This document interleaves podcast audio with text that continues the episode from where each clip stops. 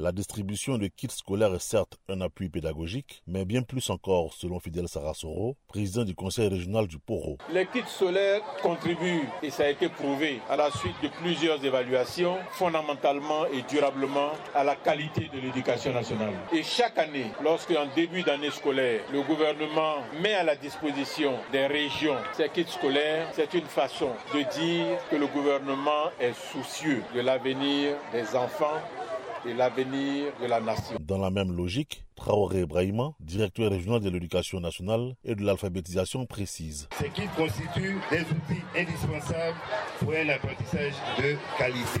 Chers élèves, chers parents d'élèves, chers collègues enseignants, l'heure n'est pas au discours, l'heure est à l'action. Une action qui se traduit par un engagement des élèves à travers leur porte-parole.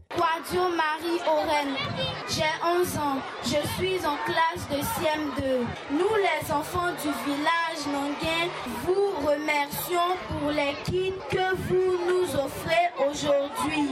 Ces kits nous de bien travailler à l'école. Retenons que ce sont au total 158 722 kits scolaires qui seront offerts gracieusement par l'État de Côte d'Ivoire aux enfants de la région du Poro, dont 117 349 pour le département de Korogo, 14 536 pour Mbengue et 14 752 pour Cinématiali. Marcel Boni Korogo, Radio de la Paix.